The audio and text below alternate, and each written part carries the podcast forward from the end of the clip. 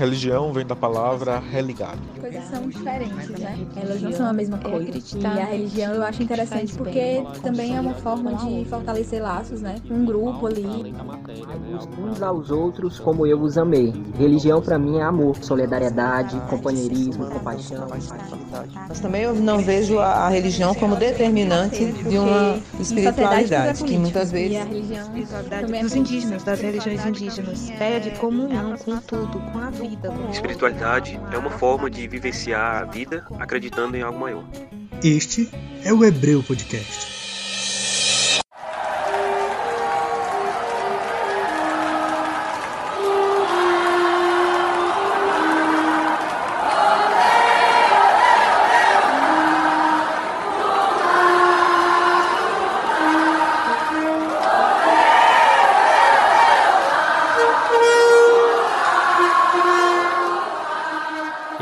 Menino. É bom é assim, na rua, né? É isso aí. É no meio da campanha para salvar esse país da mentira e do ódio que a gente vai bater esse papo de hoje. Eu sou Lidomar Nepomuceno, apresentador do Hebreu. É na rua, é na luta, é na disputa do voto pela democracia. Vamos que vamos, né? Vocês estão surpresos de ver a gente por aqui?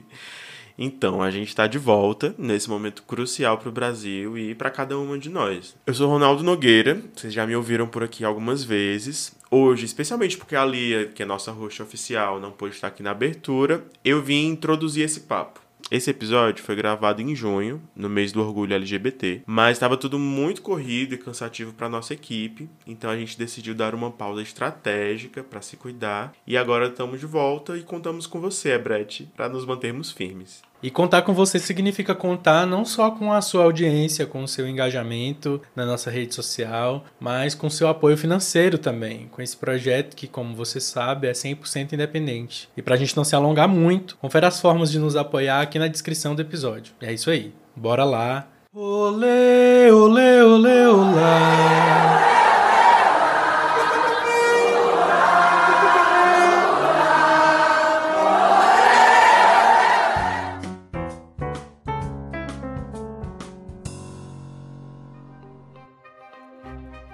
Uma narrativa comum entre católicos LGBT e AP+, de que o Papa Francisco inaugurou uma nova relação entre as minorias sexuais e a Igreja. A postura mais acolhedora do sumo pontífice da Igreja Católica Apostólica Romana tem dado esperança a esse grupo historicamente perseguido e marginalizado pela Igreja. O fato é que essas pessoas sempre existiram dentro da estrutura da Igreja. Elas são responsáveis, junto às mulheres, pela sustentação dessa instituição milenar. Essas pessoas também se organizam politicamente em defesa do direito de serem quem são, do direito de exercerem sua própria fé, de permanecerem, caso desejem, na fé católica desde há muito tempo. É sobre esse processo de resistência e organização política de forma coletiva de pessoas católicas LGBT e AP+, mas também sobre o atual contexto político brasileiro que iremos conversar hoje. Quem se assenta hoje, não na mesa, mas no banco da praça, para bater esse papo com a gente, é Murilo Araújo, Andréa Moller e Mariane Luna, que são integrantes da Rede Nacional de Grupos Católicos LGBT.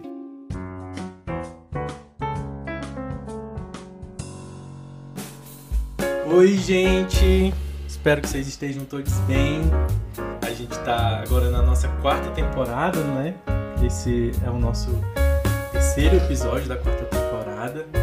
E aí, sem muitas delongas, eu quero passar para as pessoas se apresentarem, né? Aqui a gente prefere que convidados se apresentem, que cada pessoa sabe melhor o que dizer de si, né?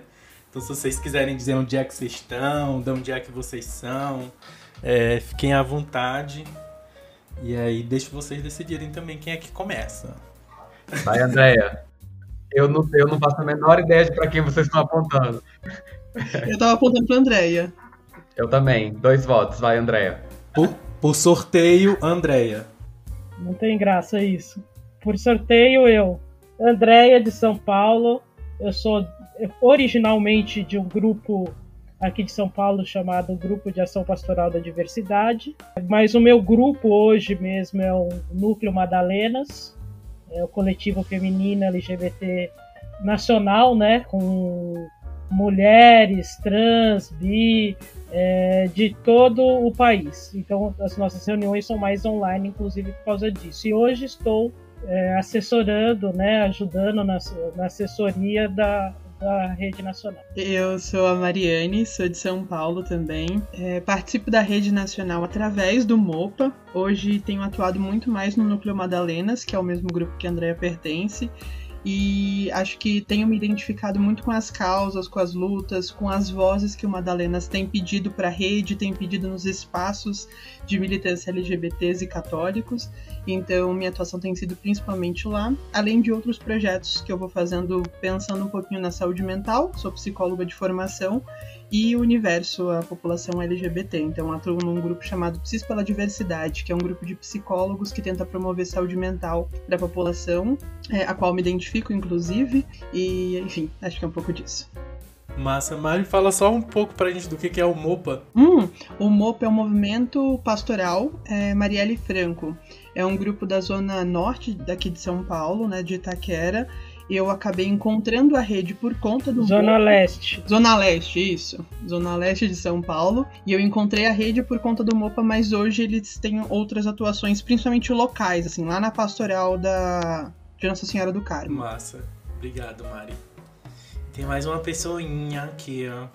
Nos diga lá, Murilo, quem é você? Oi, gente, eu sou Murilo, Murilo Araújo. É, sou um baiano vivendo no Rio de Janeiro. Sou membro do Diversidade Católica, que é o grupo de católicos LGBT é, que a gente tem é, lá no Rio, um dos grupos né, que a gente tem no estado do Rio. É, e através do Diversidade também faço parte da Rede Nacional de Grupos Católicos LGBT, atualmente colaborando na equipe de assessoria junto com a Andrea, estamos trabalhando aí. Trabalhando numa comissão também junto com a Mari. Eu amo que a, aqui a galera é todo mundo, né? Da, do bonde, a gente já tá juntinho together o tempo todo. É, e além da atuação na igreja, hoje eu também trabalho como criador de conteúdo, sou criador do Muro Pequeno, um canal lá no YouTube, é, que está voltando agora. É, onde eu também é, passa um pouco por essas conversas, né, sobre a questão religiosa, LGBT, trabalho que eu tô fazendo aí há um tempo, orgulhosamente. é isso, prazer estar aqui com vocês. Ai, o prazer é nosso, gente. Estou tô muito feliz que vocês... Pois não. Desculpa, eu só queria fazer uma correção que foi através do MOPA que eu cheguei na rede, mas na verdade foi através do Muro Pequeno que eu cheguei no MOPA que eu cheguei na rede, assim. Então foi assistindo o Muro Pequeno, o canal do Murilo, que eu fiquei sabendo que existia uma rede, daí encontrei com o pessoal que criou o MOPA e aí cheguei onde estou, tá? Então só queria fazer essa breve correção de informação aqui. Ah, que maravilha. Pode ser que tenha mais gente ouvindo a gente aí que teve uma experiência parecida, né? Pode ser que muita gente tenha passado pelo muro pequeno para chegar em outros lugares. Eu, inclusive, né, também. Ah, gente, beleza. Fico feliz, fico feliz mesmo, de coração. Não, gente, primeiro agradecer mesmo vocês terem topado. Eu, Lia, estamos muito felizes que vocês toparam bater esse papo com a gente. Esse é um tema que a gente não aborda só porque a gente está no mês da diversidade, esse é um tema que está sempre em pauta aqui no Hebreu, a gente está sempre procurando fazer uma discussão plural, diversa, em todos os sentidos, fazendo uma abordagem interseccional de todos os temas que a gente traz aqui. E a gente fica muito feliz que vocês tenham topado bater esse papo com a gente.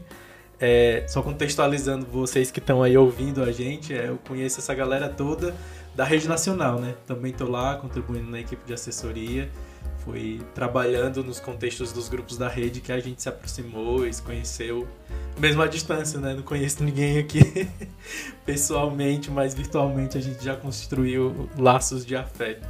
Desde sempre, assim, desde que o Hebreu começou, a gente meio que tem uma listinha de pessoas que a gente vai, tipo, não, onde a gente vai gravar com essa pessoa e tal. E é muito bom quando a gente consegue juntar várias dessas pessoas no episódio. Tem sido muito gratificante construir o Hebreu nesse sentido, né? Porque a gente vê que é isso, os assuntos vão fazendo a gente se encontrar e esse encontro tem gerado coisas muito boas, como essa reunião que nós temos aqui hoje. Então, realmente a gente fica muito feliz de receber cada uma de vocês e de poder promover isso aqui. É isso, muito obrigada.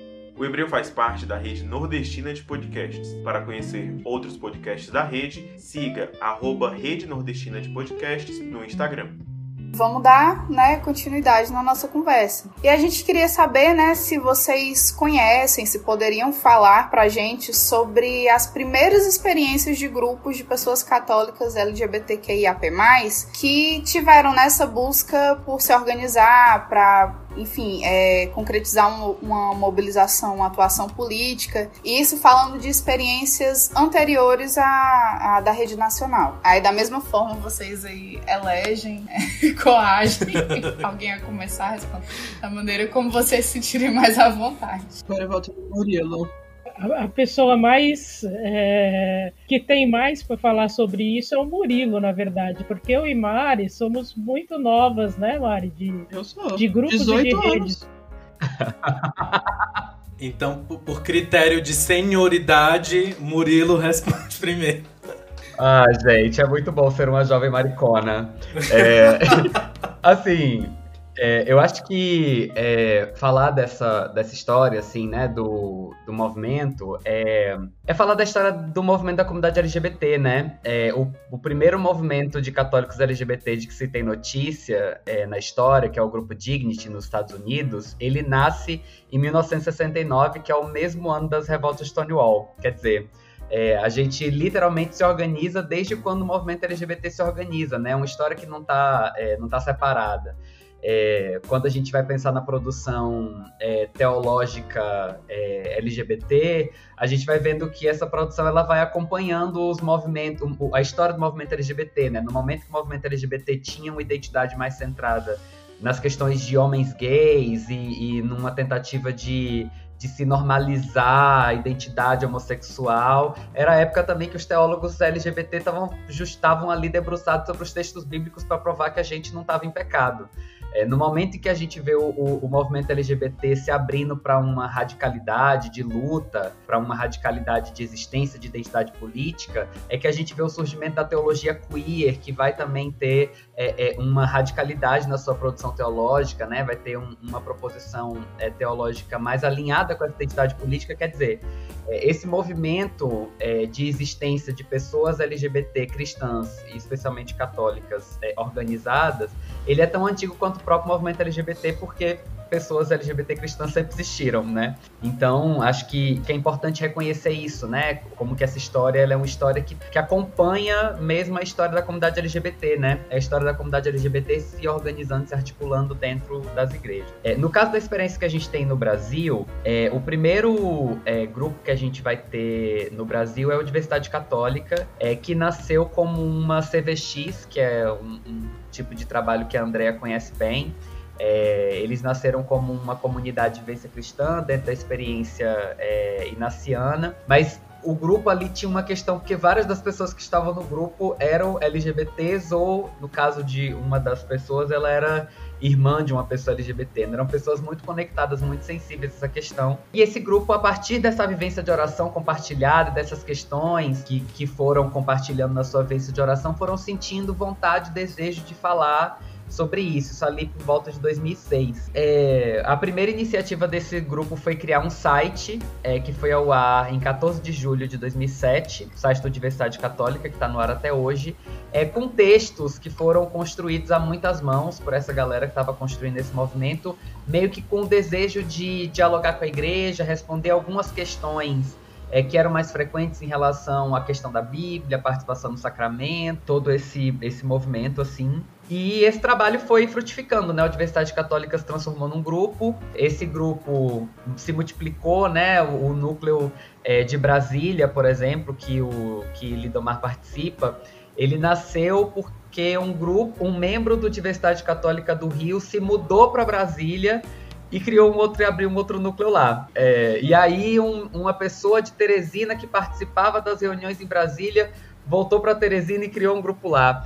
É, e aí surgiu o GAPD também em São Paulo, é, a partir de um trabalho muito bonito, muito importante do padre James Allison, que estava no Brasil na época e, e, conduziu a criação desse grupo. E esse trabalho foi frutificando, foi se multiplicando. A gente foi tendo vontade de se encontrar, de, de trocar.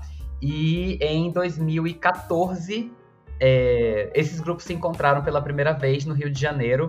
Na época não eram tantos, eram seis, sete grupos, eu acho, com mais algumas pessoas que estavam próximas da gente, estavam com vontade de criar núcleos novos, então tinha uns quatro ou cinco núcleos em formação na época.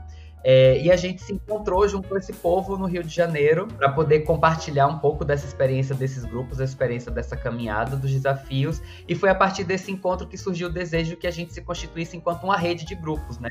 E foi aí nesse encontro nacional, nesse primeiro encontro nacional, que nasceu a Rede Nacional de Grupos Católicos LGBT, que está aí hoje, né, com um trabalho é, edificando muito, um trabalho muito bonito, muito importante, muito necessário é, já com 20 e tantos grupos, mas vários núcleos que estão se formando também, vários grupos que estão começando. Então, tem uma história longa de, de trabalho de caminhada da gente no Brasil e em outros lugares, né?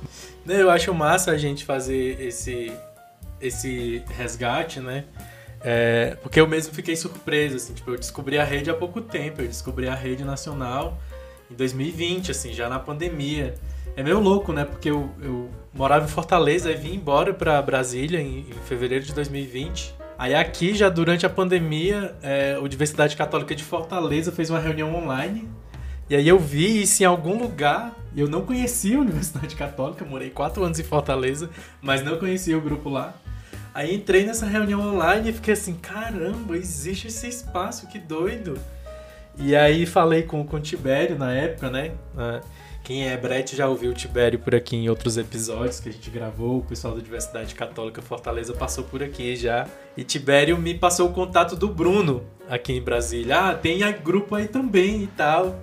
E aí, bem nesse contexto da pandemia, participei dos primeiros encontros de forma remota também. E aí, hoje eu faço parte da coordenação do Diversidade daqui, né? Eu acho isso muito massa, é, esse processo. Mas é, acho que é importante o resgate dessa memória Primeiro, da gente fazer reverência e referência a quem veio antes, né? Tipo, a galera fez um, um trabalho, teve toda uma luta antes para que a gente pudesse estar aqui e a gente não pode, não pode esquecer disso, né? A gente tem, tem que sempre trazer essa memória. E isso me alegrou muito, assim, de, de, de perceber que tinha gente ali lutando dentro desse espaço da fé cristã desde muito tempo, assim. É, tem muita gente que ainda se surpreende quando a gente fala de uma rede nacional de grupos católicos LGBT. É, então isso existe, gente. Existe de longa data. Tem uma galera fazendo essa disputa, buscando espaços de acolhimento e tal. E eu acho isso muito bonito. Eu acho isso sopro e cuidado de Deus nesse processo todo, né? É, e daí a gente, o Murilo acabou falando um pouquinho do, do que a gente pensava em, em trazer na sequência, é, que era como é que qual o contexto em que a rede nasceu, né? Mas aí, como você já falou um pouco disso, eu acho que vocês podiam contar pra gente um pouco de como é que, como é que a rede funciona, assim, qual é o trabalho da rede, né? O que, que a rede nacional faz, qual é o, o propósito dela, como ela se organiza. E aí vocês podem falar também do que, do que cada um nesse momento está contribuindo na rede, se vocês quiserem. Na verdade, a rede é uma criança, né? Porque ela tem pouquíssimo tempo. Então, na verdade, o que está acontecendo é que ela está se fazendo pro, o próprio nome diz, né? Rede com um monte de nozinhos. É, e esses nozinhos são todos os nossos grupos que estão lá e, e, e, e, o intuito né, de fazer a rede é fortalecer todo mundo, é que todo mundo possa trocar, que todo mundo possa crescer junto. E, a rede está num processo assim de se estruturar, é, de ganhar cara, de ganhar corpo, de ganhar voz, visibilidade. É, então, assim, a gente não tem, por exemplo, uma coisa que é muito importante e, e, e que está começando a discutir nos grupos, na, na, nas coordenações regionais, na coordenação da rede. A gente não tem uma, teo, uma teologia própria, uma pedagogia própria, é, uma base é, assim de, de apoio, um horizonte de sentido que a pessoa olha como você olhar para a teologia da libertação. Você olha lá, você quando ouve teologia da libertação já sabe o que aquilo quer dizer.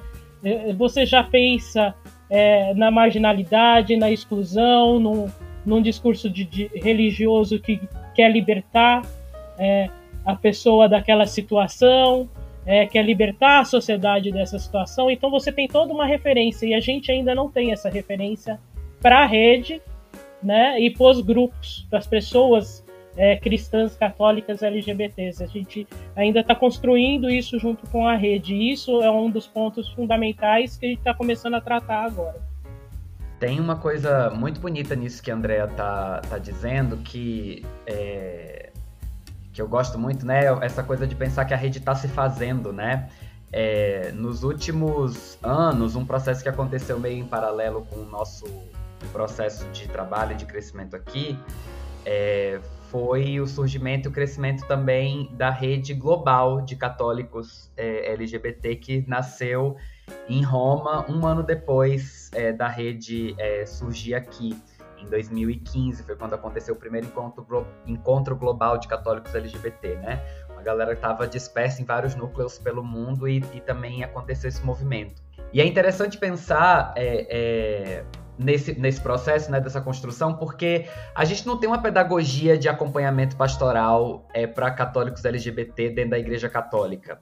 Se a gente pensar, por exemplo, no trabalho da Pastoral da Juventude, que é uma pastoral que tem uma metodologia muito robusta, que tem um trabalho de estudo, de investigação, de pesquisa da juventude, que tem um marco referencial, que tem uma teologia, que tem uma identidade espiritual, né? E tudo isso um processo que, obviamente, foi sendo muito protagonizado pela juventude, como é próprio da identidade da pastoral da juventude, mas um processo que foi referendado pela igreja, que teve participação dos padres, que teve apoio de teólogos, de assessores, né? É um processo que foi sendo construído a muitas mãos, sendo reconhecido pela igreja. E aí hoje, se você quer montar um grupo de jovens na igreja católica, você tem um marco referencial com cinco dimensões, com uma quantidade enorme de material é, disponível para poder construir, para poder dar consistência ao trabalho. É, e a gente não tinha isso.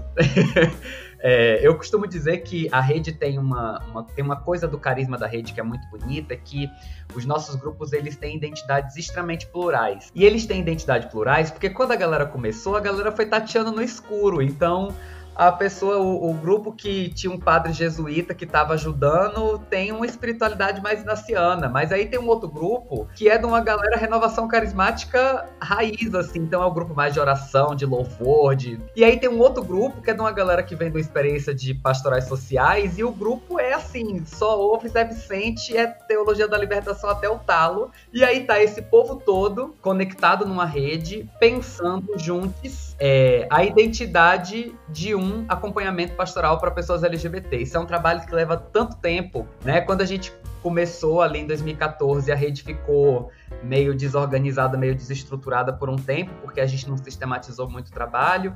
Aí em 2018, é, teve um segundo encontro nacional. Nasceu uma constituição nasceu uma primeira coordenação, aí essa rede começou a funcionar. Aí ano passado, no processo de construir o segundo encontro, começa a vir à tona um monte de coisa assim de gente, tem várias coisas nessa constituição que a gente não tinha dimensão do que, que seria na prática, porque a rede não, efetivamente não existia, né?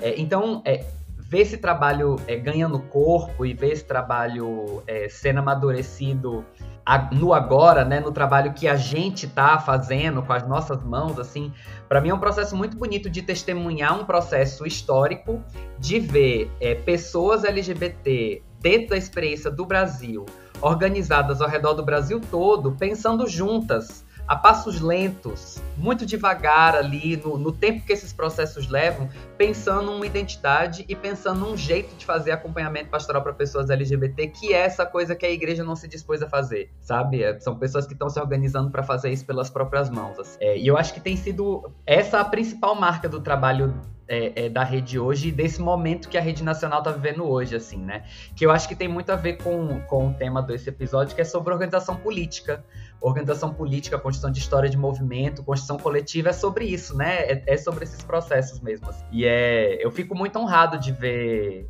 e de participar da construção desse processo. É, inclusive porque tem uma coisa que um amigo muito querido nosso diz sempre, é que quando ele começou lá atrás, 2006, 2007, a puxar esse trabalho, não fazia a menor ideia que a gente ia estar tá vendo as coisas que a gente está vendo hoje. A gente andou até muito rápido. A gente andou até muito rápido, assim, em relação às coisas que a gente conseguiu pautar e, e ao movimento que a gente conseguiu construir, né?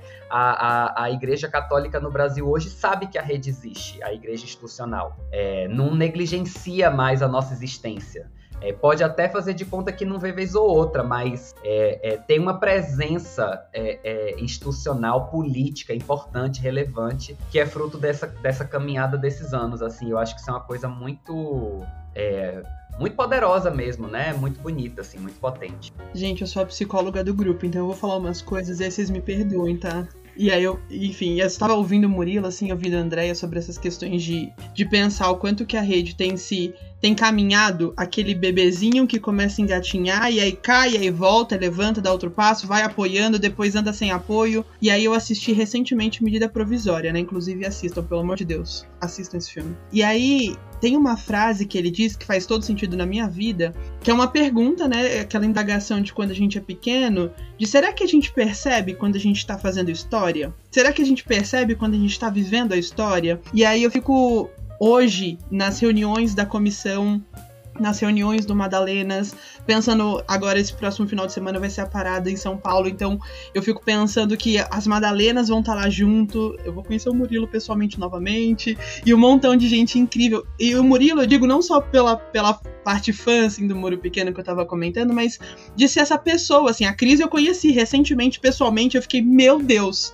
já posso ir assim, porque conheci Cris, abracei ela, falei, essa mulher é real, isso daqui é um ser humano de verdade, essa energia que passa mesmo. E aí eu fico pensando na rede, assim, nesse movimento, dessas pessoas que lutaram muito, que trabalharam muito, enquanto pessoas que não eram nem reconhecidas ou que tentavam ser ignoradas pela igreja, né, que a igreja tentava ignorar. E hoje eu fico pensando na minha atuação enquanto uma católica LGBT na igreja, as pessoas sabem que eu sou, elas sabem de onde eu sou. O padre pergunta como é que tá a rede, o padre da minha igreja, ele pergunta, ele não diz que quer participar e que recomenda jovens.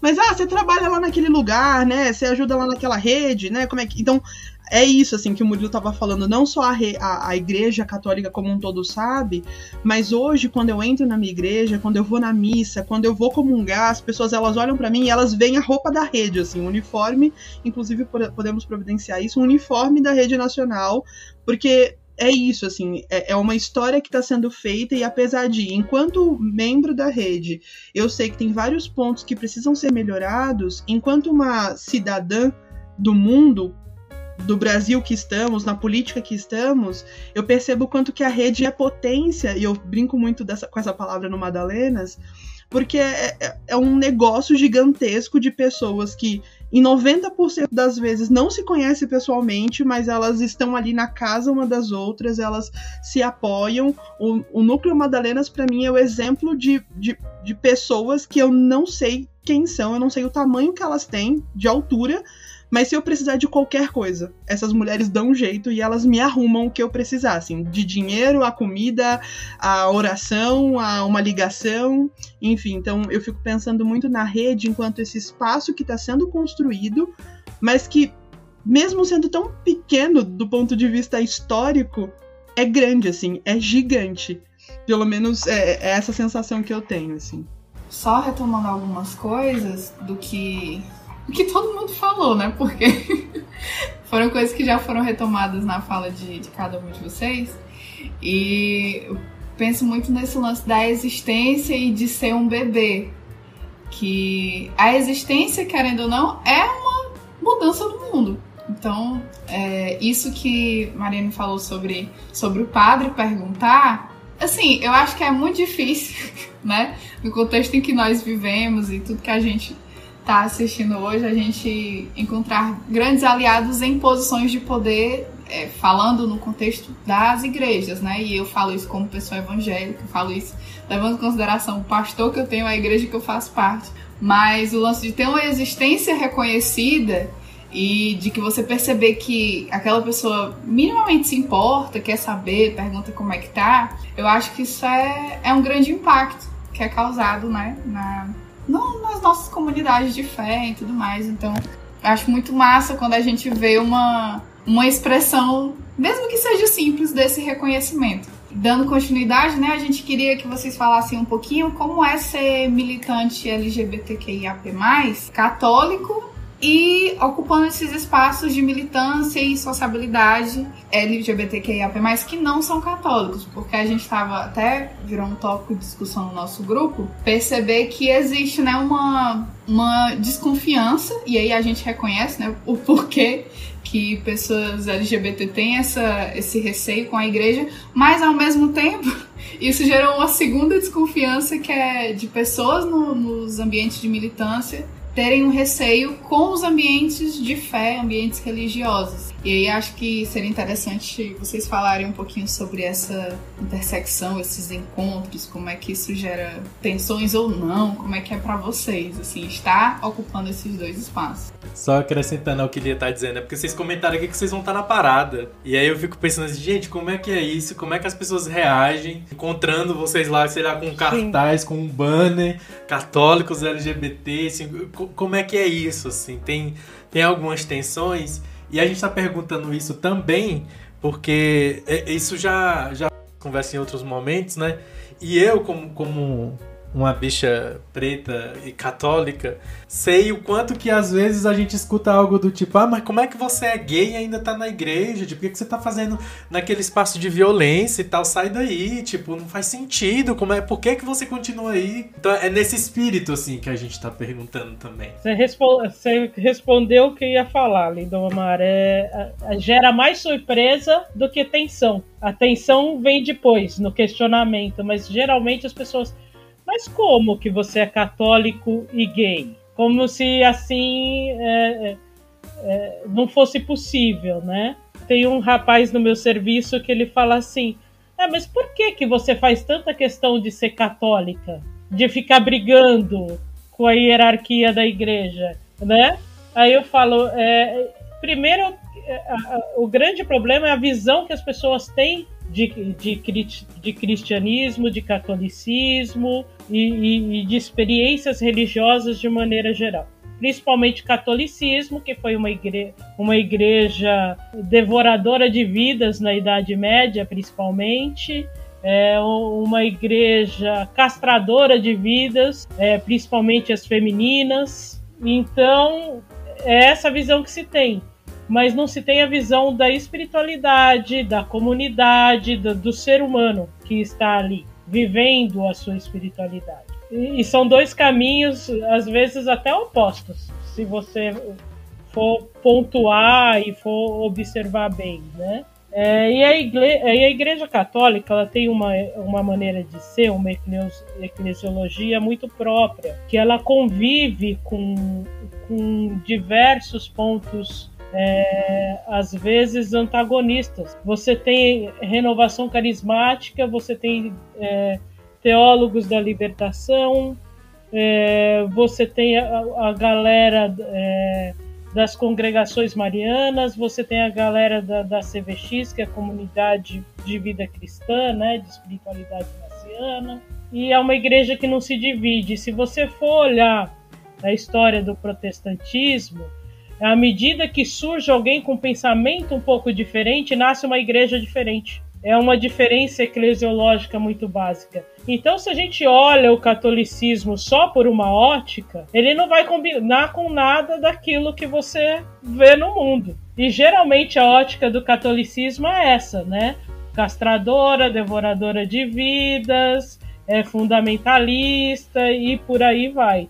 Então aí não combina mesmo. E aí a resposta que eu dou pro meu amigo é sempre a seguinte: primeiro que a igreja não é dos padres, é do povo de Deus. E segunda coisa, a hora que o povo de Deus se tocar disso, vai ser uma revolução. É, é, é, acho que é mais ou menos por aí que, que, que caminha. Agora, sobre a parada, Lidomar, é, na verdade, não vai ser um grupo católico que vai estar na, na parada, é um bloco chamado Bloco Gente de Fé, que vai estar uma galera de todas as igrejas. Nós temos, incrivelmente, uma galera do judaísmo, um bandista, do candomblé, é, evangélicos, anglicanos, não posso esquecer de ninguém agora.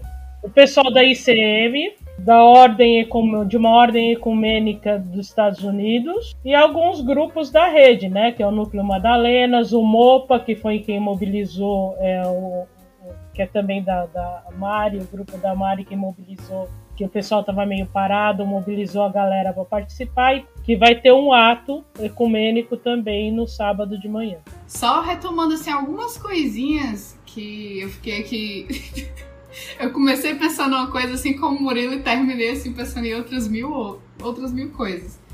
E Andrea falando, né, sobre as pessoas perguntarem é, no sentido de você fazer questão falando sobre, sobre sexualidade e sobre militância e sobre igreja e então assim como se fosse coisas que você pode com facilidade abrir mão, né? Falando de fé e sexualidade como se você pudesse simplesmente ah vou me desprender aqui vou não sou mais evangélica ou não essa sexualidade aqui eu posso abrir mão com, com extrema facilidade e eu acho que um dos trabalhos né que, que a gente precisa construir, e uma das coisas que, que eu adorei que, que Murilo falou, construir essa destruição, eu acho que é justamente isso, assim, a gente não. Tem coisas que a gente não precisa e que a gente nem pode abrir mão. Então são coisas que são muito caras pra gente, principalmente é, quando a gente fala de um contexto que pessoas passaram anos para se afirmar, né? Não é nem para se descobrir, mas para se afirmar como sendo que é e recebendo essa resposta, tipo, abra mão disso, em prol disso. A gente fica realmente pensando e chega a algumas conclusões. Eu acho que o Murilo falou muito sobre isso, né? De que essas pessoas, elas não entendem porque elas não, não fazem questão, não estão afim. E elas já, né, bateram o martelo com essa dúvida que elas têm e não estão dispostas. E tudo certo, a gente segue. É, é um debate meio chato, tem que ficar é, se justificando para essas pessoas e, e, é isso. Acho que o Lidomar tem coisas a falar, né, amigo? O que falar, né? É, depois disso, mas eu queria só transcrever tudo que o Murilo falou. Porque eu acho que é bem por aí também. Mas algumas coisas, né? Primeiro que o hebreu meio que nasceu desse incômodo meio de Lia, eu, da gente querer gritar pro mundo que, velho, tem outros cristianismos possíveis. O cristianismo não é só isso.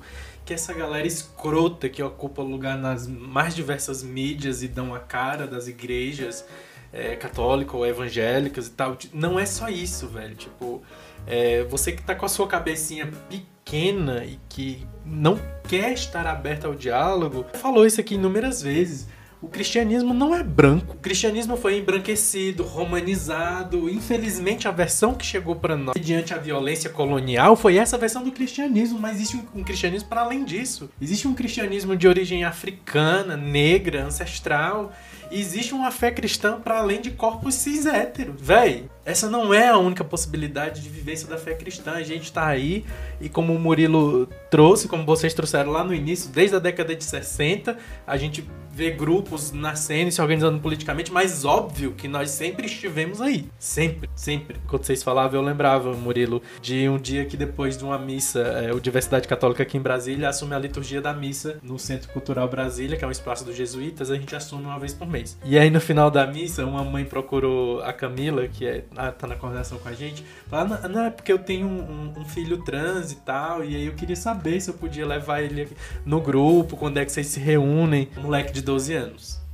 Eu preciso justificar porque que esse espaço é importante, o que é que a gente tá fazendo, tipo, não consigo, gente, dizer algo mais para além disso, assim. Então, também tô cansada de, de me justificar, não quero me justificar, eu quero viver e apregoar essa boa nova do acolhimento, da gente ser quilombo, ser espaço de vivência, de acolhimento, de se fortalecer. É isso. Para mim, os espaços da rede que eu integro é, é isso. E daí, nossa, o tempo passa voando, né? É, a gente queria seguir um pouco mais. Pois não, Murilo. É, posso, posso só comentar. E tem uma coisa em relação a esse ponto que eu acho que é importante acrescentar: é que é, isso não significa que eu não entendo as questões que as pessoas têm a respeito da igreja e o fato de que às vezes elas entendem que a igreja é um terreno que não serve para elas. E eu, eu, entendo absolutamente toda a desconfiança, toda a desconfiança, assim, porque eu acho que essa é uma desconfiança absolutamente legítima. E por sinal, às vezes reitero, né, que ninguém precisa me dizer o quanto a igreja segue sendo violenta e escrota e, e, e é, opressora. É, ninguém precisa me lembrar, inclusive, porque eu tô dentro da igreja, então eu sei, assim, eu tô lidando com isso. As coisas não são mil maravilhas, a gente tá comprando, tá fazendo essas disputas, né? É, o importante é dizer que, primeiro, a gente não tá na igreja é, é por causa disso, a despeito disso, a, as nossas existências dentro da igreja não giram em torno de dogma, de padre, de instituição. É, nós somos pessoas religiosas por outras razões. Somos pessoas que, para além de ter fé, temos religião por outras razões, né? É, essa é uma primeira coisa. E uma segunda coisa é que, por mais que eu entenda as experiências de violência e as questões que a gente tem, as nossas desconfianças, as nossas indignações em relação à igreja, isso não dá a ninguém o direito de conduzir esse debate de forma irresponsável, é, de conduzir esse debate é, é, sem considerar o quanto o fenômeno religioso é um fenômeno complexo é, que precisa ser tratado com atenção, que tem gente se debruçando para estudar, para entender, que tem pessoas que estão por dentro do movimento fazendo uma construção é, longa, que estão se debruçando sobre isso há muitos anos. Olha o, o, tamanho da produção teológica que a gente tem, o tamanho da produção teórica que a gente tem, para além do trabalho cotidiano é, que a gente está fazendo né, no dia a dia dos nossos grupos. É um problema muito significativo, especialmente dentro do contexto atual que a gente está vivendo no Brasil, que precisa ser é, é, assumido, que precisa ser encarado é, de forma muito cuidadosa, de forma muito responsável, né? É, porque a gente querer é, é, tratar religião como uma coisa só é, não é simplesmente cair na relativização rasa do ai, porque nem todos os católicos são assim, nem todos os evangélicos são assim. Não é cair no, nesse discurso raso de ai, porque existem exceções. Não, é entender que tem um, um, um, debate estrutural que precisa ser encarado de forma muito mais complexa do que a gente tem dado conta de fazer, porque a academia não está preparada para discutir é, religião, os movimentos sociais não se debruçaram sobre a questão religiosa de maneira qualificada. É, é, é, uma grande lacuna que a gente tem dentro dos movimentos sociais hoje, assim. É, e tem gente boa fazendo, gente. Paulo Freire escreveu sobre igreja, sabe? E esteve envolvido nesse movimento, assim, é, diretamente. E, e, enfim, acho que tem é, uma necessidade mesmo da gente assumir, reconhecer as feridas e as questões que a gente tem, mas entender a complexidade desse fenômeno e entender que se você não quer entrar nessa trincheira e comprar essa briga e disputar esse espaço, beleza. Mas não menospreze nem diminua a importância do trabalho de quem está comprando essa disputa, porque essa é uma disputa fundamental, fundamental para todos os avanços que a gente tem para fazer na sociedade brasileira hoje, assim quando a gente olha o, o, contexto e o lugar da religião dentro do cenário político hoje, é fundamental o trabalho que a gente está fazendo. E, e, eu acho que é isso o mais importante, isso que precisa ser, é, ser encarado quando está discutindo o trabalho que, que grupos como a rede estão fazendo. Próximo ponto que a gente queria conversar tem, tem tudo a ver com isso, então a gente vai só, como a gente diz no Ceará, a gente vai só emendar. Vamos só emendar a conversa é, que era exatamente. A, é, a, gente queria ouvir de vocês como é que vocês, é, enquanto pessoas LGBT, integrantes da rede nacional, percebem o atual contexto político, né? O Murilo já falou um pouco disso, de, de qual é essa reflexão fundamental, mas óbvio, vamos ouvir Mari e Andréia também. É, a gente está no ano eleitoral e isso é muito significativo, é muito importante. A gente precisa falar sobre estarmos no ano eleitoral, sobre o governo que aí está e sobre as possibilidades de vencer esse momento que a gente está vivendo no país. Então a gente gostaria de ouvir de vocês qual é a percepção de vocês sobre esse contexto político, caminhos possíveis para serem superados, posicionamentos, reflexões. Eu, eu acho que eu queria começar falando porque para falar desse ano de 2022, eu queria falar muito rapidamente de 2018, assim. Aquela bem tia, assim, que volta no tempo toda hora. Mas é porque em 2018 eu ainda estava na faculdade, né? Eu estava bem nessa vida acadêmica, de discussões, de teólogos, de, de, teóricos, na verdade. E eu me lembro muito do quanto que 2018, além de ter sido um ano, é, enfim, meio macabro, assim, em relação ao final do ano, né? Na verdade, durante todo o ano, a gente vem no Brasil de, de, vários desastres políticos da democracia, do impeachment, do golpe que a Dilma sofreu, da eleição de Bolsonaro, de, de uma série de questões e, e, quase que desmontes da democracia que vieram acontecendo, que enquanto estudante universitária, o que eu via, assim, é, na minha, no meu dia a dia, eram um monte de, de, de teóricos, de aquela galera de humana tomando café, alguns fumando sua maconha, conversando sobre o momento político brasileiro. E a gente conversava aqui no centro da cidade de São Paulo, porque a minha faculdade eu era bolsista no Mackenzie, então eu estava lá, eu, a, a, a praonista na faculdade, e eu digo isso com muito orgulho, mas no sentido de que não era um mundo que me pertencia, assim.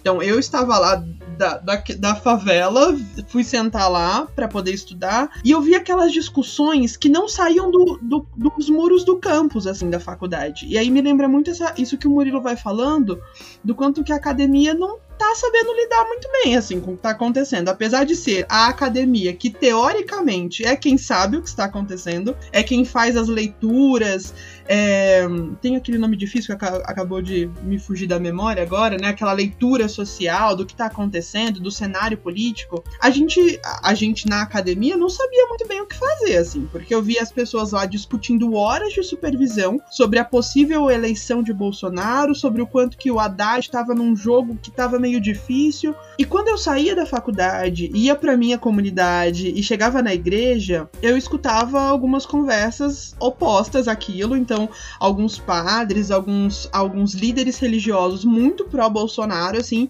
que iam falando com o povo, com a tia que morava na rua de baixo da minha casa, assim. Com a, o tio que vendia pirulito pra galera, pros jovens da igreja. Com o fulano que cuidava da oficina da, do estacionamento da igreja. E aí, isso começou a me gerar muitas questões, assim, porque eu ficava incomodadíssima de estar ali na universidade, de estar escutando aquele monte de coisas que eram incríveis, que estavam me desalienando, e eu chegava na igreja e eu não conseguia ver a minha igreja, assim. Eu, eu vi a minha igreja morrendo, assim, falecendo em relação a esses discursos políticos. E aí foi quando eu comecei ali, meio sem saber o que eu tava fazendo, a tentar pensar em grupos de política, e aí eu ia pedindo pro padre, ele negava, então eu aproveitava que eu era líder dos jovens e falava: jovens, vamos fazer um dia de discussão de política aqui. E aí eu não sabia o que eu ia falar, e eles queriam saber de mim, e aí eu não sabia explicar o que era política direito, porque eu sabia, enfim, como uma estudante universitária. E aí eu faço a leitura do, desse ano político aqui, não, não devaneei, em relação a 2018, por quê?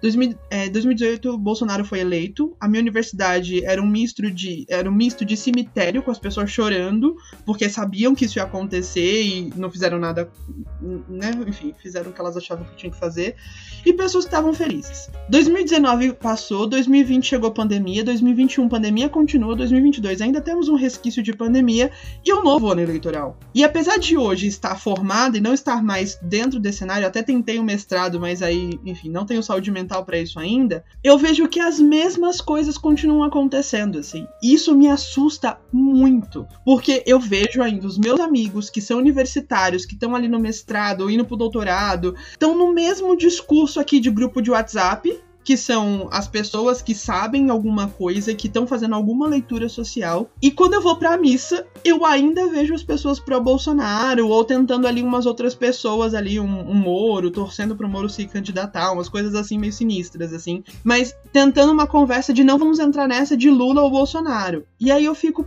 me dando conta de que a gente tá cometendo o mesmo erro de novo. Acho difícil isso sou muito otimista, né? Então acho difícil que ele se reeleja, mas eu vejo o mesmo movimento social, político, religioso acontecendo novamente, assim. E aí tô falando isso de um jeito meio pessimista, mas eu sei que não, assim, hoje eu tenho a rede, aquelas, né? Bem, hoje eu sou universal, hoje eu sou a rede. Então eu estou também em outros espaços. E esses outros espaços que eu tô, eu tenho participado de algumas rodas de conversa, de algumas palestras, de alguns. Vamos ali na rua tomar um, um, um café e de repente eu tô aqui tomando. Café nada, né? Cerveja.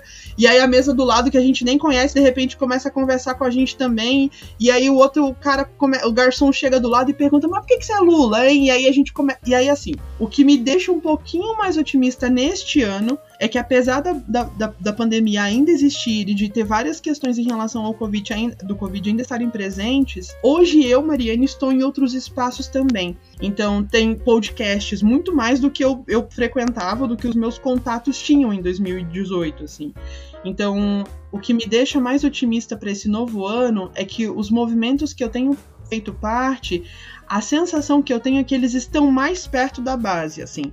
Ainda não é uma coisa da minha igre da igreja que eu participo é, fazer um dia de falar sobre isso. Mas aí, enfim, não tô esperando nada que os padres resolvam fazer essa conversa. Mas eu vejo jovens da igreja mais interessados, assim. Eles são mais adultos do que eram em 2018, né? São mais velhinhos. Então eles estão mais interessados e conseguem falar com os pais deles, assim. Pelo menos aquela coisa meio rasa, mas, mas tem. Então, enfim, queria iniciar minha fala só para fazer esse pequeno essa contextualização do que eu tenho vivido em relação a entender que a gente ainda vive o mesmo problema que o Murilo trouxe, assim, que é uma coisa velha, mas que a gente ainda não, não tá mudando muito, assim, que é a esquerda que continua não dialogando com movimentos religiosos, que é a esquerda que acha que ainda tem que ficar tomando, fumando seu charuto e tomando sua cerveja é, caseira, sabe? Em espaços que não é com as pessoas que votam, assim, pelo menos ainda essa sensação que eu tenho. Sou mais pessimista ainda que você. Eita, primo. Eu acho que o, que o capeta pode ganhar eleição, se reeleger sim. Eu vejo, eu penso isso aí é muito pessoal.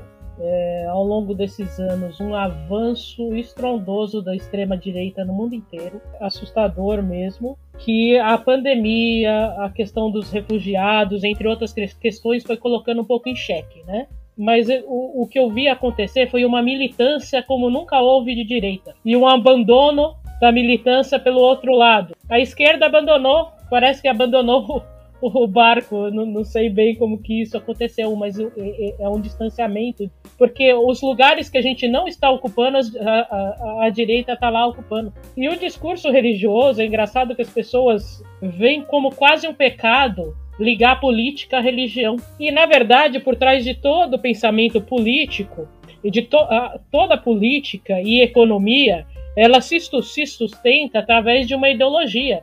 E muitas vezes essa ideologia tem bases religiosas. Vamos fazer um raciocínio bem raso aqui. Quando você chega para uma pessoa e fala assim para ela: Ah, você nasceu no meio da pobreza, no meio da, dif da dificuldade, porque na vida passada você foi é, da corte egípcia e agora você está purgando toda a riqueza, toda a ostentação que você teve na vida passada.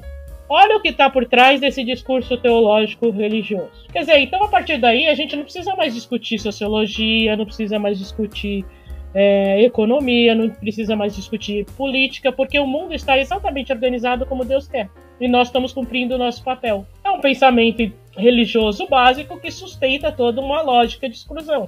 E aí a gente vai mais adiante. Se a gente pegar é, um, um discurso de um Malafaia, de um Feliciano, da extrema-direita católica, não é muito diferente disso, gente. E aí você tem uma economia baseada no consumo, na meritocracia, numa tecnologia excludente, com uma política que articula tudo isso, que tem uma ideologia por trás. Se você estudar, se você se esforçar, se você ficar três horas no ônibus de São Paulo para chegar no seu serviço e outras três horas para voltar, o seu esforço será recompensado, você vai conseguir um lugar ao sol, você vai conseguir consumir, como se a vida, se a nossa vida, a nossa humanidade se resumisse a isso. Então tem todo um discurso religioso por trás que está linkado a, a, a essa vida como ela é organizada hoje. Então espaços como a rede, por exemplo, é super importante para desconstruir esse discurso religioso e colocar outra coisa no lugar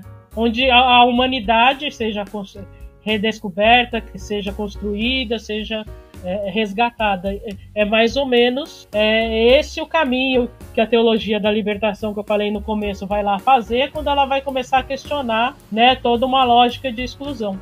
E a partir daí a gente vai caminhar com uma espiritualidade, um discurso é, religioso diferente, de resgate de vida. É, é outra coisa. E, e, e onde a direita está militando é onde nós deveríamos estar. Essa última coisa que a Andrea fala é muito importante, assim, onde a, a direita está, onde nós deveríamos estar, inclusive por conta daquilo que eu tava, que eu vinha dizendo, né? É, as igrejas hoje são formadas majoritariamente, massivamente, por pessoas negras, por mulheres, são chefes das suas famílias, que são é, pessoas que moram nas periferias. Então, assim, são pessoas com quem a gente tem muito mais a dialogar do que a direita que, que a direita tá ganhando nesse povo e a gente não tá? O que que tá faltando?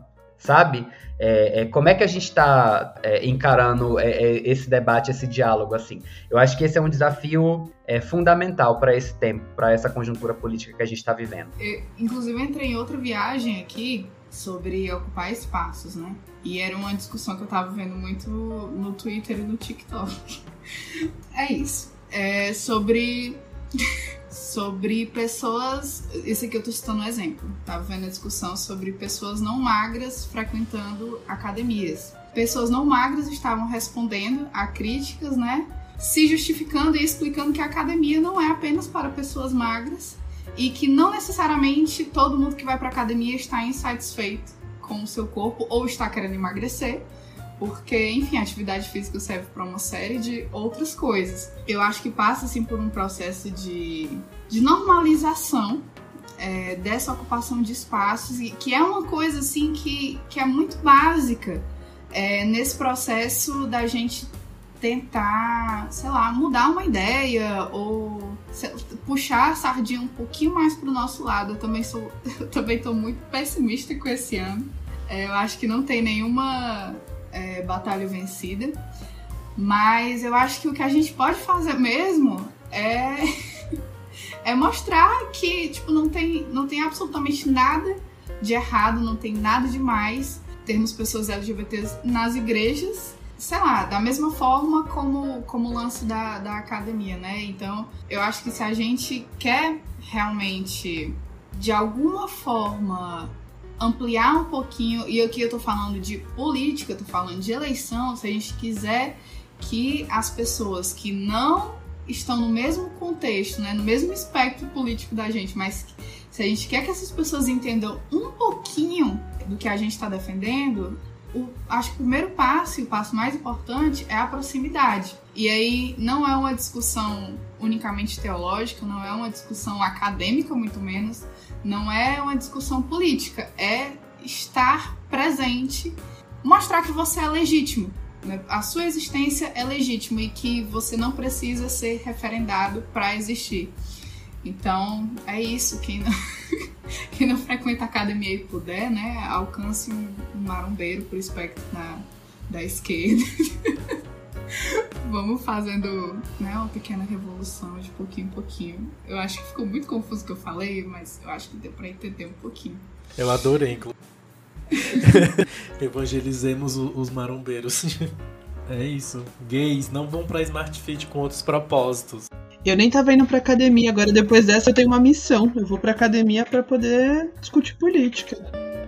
O Hebreu faz parte da rede LGBT Podcasters. Para conhecer outros podcasts da rede, siga LGBT Podcasters no Instagram ou acesse lgbtpodcasters.com.br. Então, gente, o nosso terceiro e último bloco, né? É, geralmente esse espaço a gente tem perguntas do público, mas ninguém mandou pergunta na nossa caixinha dessa vez. Tiste, sim, um pouco borocochô a nossa caixinha. Infelizmente, próxima vez não, não nos deixem passar essa vergonha, tá, Ebretes? Então, esse é um momento que a gente abre para vocês fazerem suas considerações finais sobre esse papo e tal, mas é também um momento que a gente abre para pedir indicações. É isso. Eu vou, é, porque eu já roubo a indicação para nenhuma outra pessoa indicar na minha frente eu ficar sem. Eu queria indicar muito uma produção de uma pessoa que foi citada aqui algumas vezes com muito carinho, que é uma pessoa importantíssima para a história do movimento LGBT católico brasileiro, que é Cris Serra. Tem um livro importantíssimo chamado Viemos para Comungar, é, que fala sobre é, esse nosso trabalho de organização, de estratégia, de crescimento, retoma a história dos grupos. É uma história que Cris fez parte, construiu. É, estávamos lá juntos no primeiro encontro, primeiro encontro nacional de católicos LGBT, e uma pessoa que tem uma contribuição fundamental para esse, esse trabalho é, no Brasil. Então tem esse livro, Viemos para Comungar, que é uma obra importantíssima, assim, um registro de uma memória importante do nosso trabalho e que eu acho que vale muito a pena é, conhecer e espalhar. E de resto, queria agradecer muito o convite, gente. Eu amo, amo, amo participar desses papos. É, eu digo sempre que eu gosto muito de gravar coisas assim em colaboração, porque é como a gente sentar numa roda com as pessoas que a gente gosta muito, trocar umas ideias que a gente gosta muito, aí a gente ainda grava isso e compartilha com outras pessoas, para outras pessoas participarem. Isso é maravilhoso, sabe? Eu acho isso uma delícia. Então, é sempre muito bom estar com vocês. É, obrigado por esse papo, por essa troca e vamos que vamos, que a luta é longa, mas, mas nós somos nós somos filhos da fé da Páscoa, né? É, a morte sobre nós não tem a última palavra. Cristão sem, sem esperança na vida não é bom cristão. Então a gente segue em frente caminhando, sabendo que podemos crer no amanhã. Um beijo para todas as hebretes e até qualquer hora. Ah, e passem lá, vão lá no Muro Pequeno me ver. Tá? A gente se esbarra por aí, continua se falando. Beijos. Eu ia dizer pra você deixar seu arroba, não sei se você falou. É Muro Pequeno no Instagram e no YouTube. De lá vocês me acham nas outras redes, no caso o Twitter também, que é, acho que é só o Twitter que eu tô. Mas Muro Pequeno aí nas internet. Bom, eu queria indicar, e eu acho que eu vou indicar no raciocínio que a Lia fez, assim. Sou uma copiadora de raciocínios, né? Como vocês podem perceber. Mas eu gosto muito do que ela trouxe em relação. Eu ia até falar mais, mas eu falo muito, assim, então tô me controlando aqui. É, em relação a, a, se aproximar das pessoas, assim, eu acho que o que tem me é, feito ter esperança, o que tem me salvado, né? O que tem salvado a minha alma é, é estar com pessoas, assim, é comungar. Eu gosto muito da palavra comunhão na, na nossa fé, e eu vou entendendo muito dessa ideia de, de comungar, de comer junto, de estar junto, uma comunhão, enfim, ficaria aqui horas só para a gente pensar em alguns, alguns desses pontos. E eu acho que a indicação que eu gostaria de deixar para vocês é comungar um pouquinho dessas pessoas, assim. Eu tava dando uma olhada, né, bem chat no Instagram do Hebreu, e eu vi que muita gente incrível já passou por aqui, assim, Anister, o João, João Vitor, que acho que foi no mesmo episódio que a Ana, é, Cris Serra é a primeira indicação da vida, assim, Murilo Araújo, sigam de verdade é, essas pessoas. A Andrea, que está aqui conosco, ela é uma pessoa incrível. Eu queria dizer para vocês se comungarem com ela, mas ela não é uma pessoa criadora de conteúdo, inclusive estou aqui dando a deixa que ela poderia fazer isso, criar, compartilhar o conteúdo que ela cria nas reuniões do Madalenas, porque há ou mulher de conteúdo, mas aí eu digo para vocês então, entrem na rede, se aproximem da rede. É, tem muita gente assim que, que se vocês entrarem no, no Instagram da rede nacional, inclusive deem uma olhada no Instagram da Rede Nacional, tem sempre muito conteúdo, assim, de algumas pessoas que estão trabalhando na rede, assim. Tem alguns religiosos que estão sempre com a gente, então tem estão com a gente assim, né? Em seus trabalhos. Então tem alguns livros que a gente vai recomendando por lá, que foram escritos. Tem sempre é, vídeos. Tem o canal da rede que também tem algumas coisas bem interessantes, assim, de, de de pessoas individuais, né? Mas tem, enfim, as celebrações, etc. Então, se eu puder dar alguma sugestão para as pessoas que estão nos escutando, é se aproximar um pouquinho dessa galera, assim, dessa galera que tá aqui há muito tempo. Tem uma outra galera bem potente que tá chegando, assim, o Núcleo Madalena está com uma fermentação de, de, de potência, assim, que vocês não têm noção do que eu tô vendo saindo de lá. Textos do site da rede, tem o site da Rede Nacional que tem bastante texto de muita gente, assim, que escreveu por lá. Tem um humilde meu lá também também. Mas assim, tem o da minha, da minha amada, futura noiva, que tá assim, fantástico sobre a bissexualidade. Então, eu acho que a indicação que eu posso deixar para vocês é, é, estar em comunhão com essas pessoas. Os, as, os hebretes que estão nos escutando, que pertencem assim a essas vivências e os que não pertencem, assim, a, a estarem conosco. Então, vou parar por aqui. Eu agradeço muito o convite de vocês, do, do Hebreus, do Lindomar, da Lia. Foi um prazer estar aqui inclusive com estas pessoas que estão na mesa aqui comigo. Queria dizer que se fosse pessoalmente, estaria na hora da, da metade da saideira, assim, que é aquele momento que fica na saideira eternamente, e aí a gente nunca sai da saideira, então seria esse momento de agora. Agradeço muito o convite, agradeço é, o papo, o tema foi ótimo. Eu tava super assim, meu Deus, gente, eu vou só ficar comendo pipoca e assistindo essa galera falar, assim, mas é isso. Obrigada, pessoal. Um beijo pra vocês e nos vemos por aí. Queria agradecer o convite, foi muito legal, foi muito gostoso participar aqui com vocês. É, realmente eu não sou uma pessoa criadora de conteúdo, minha noiva está no meu pé com isso. Eu acho que em breve teremos algumas coisas.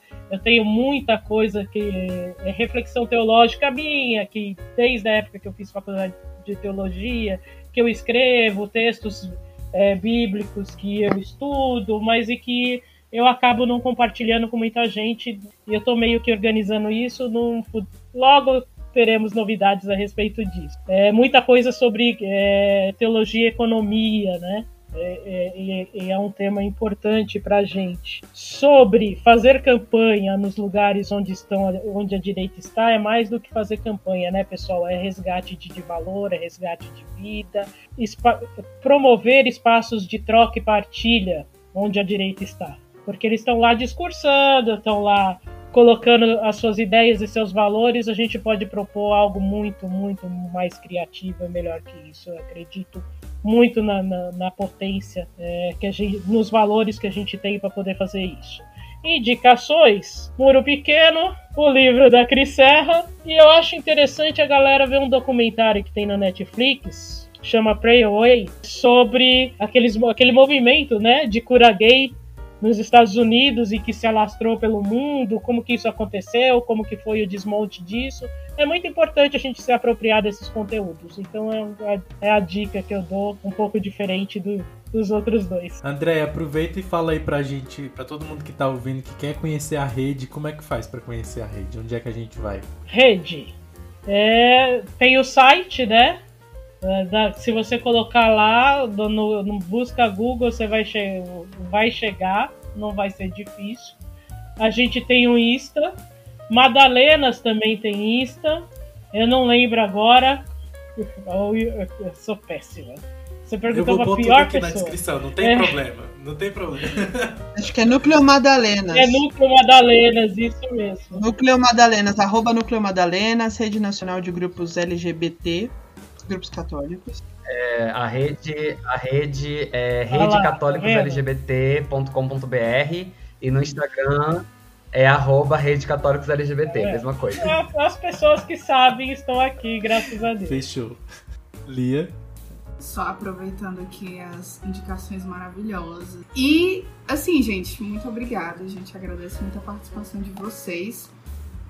E fazendo outro merchan, lembrem-se de que nós estamos, né, tentando botar para frente aos trancos e barrancos a nossa campanha de financiamento coletivo, tá bom?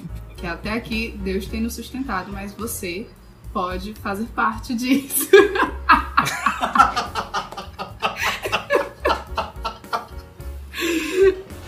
Vai ser, eu decidi agora vai ser o nosso seja um agente do reino de Deus e apoie o hebreu. E. Amém. eu juro que eu ia falar isso sério. Mas quando saiu da minha boca, eu não tinha como não. E não sei porque eu tô falando demais, tô meio chato de ficar. Muito obrigada e até a próxima.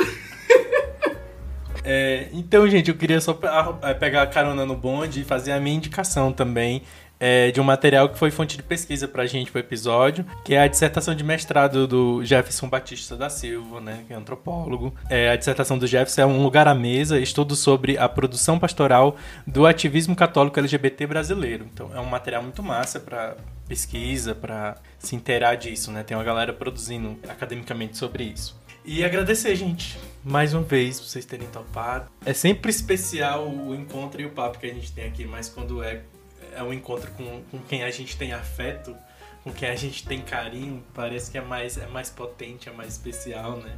Quero agradecer especialmente também o Murilo, que é meio doido, né? Tipo, um dia desses eu tava assistindo o conteúdo do Murilo, usando isso nas minhas aulas de sociologia lá no Instituto Federal do Ceará, e aí de repente eu tô aqui batendo papo com o Murilo.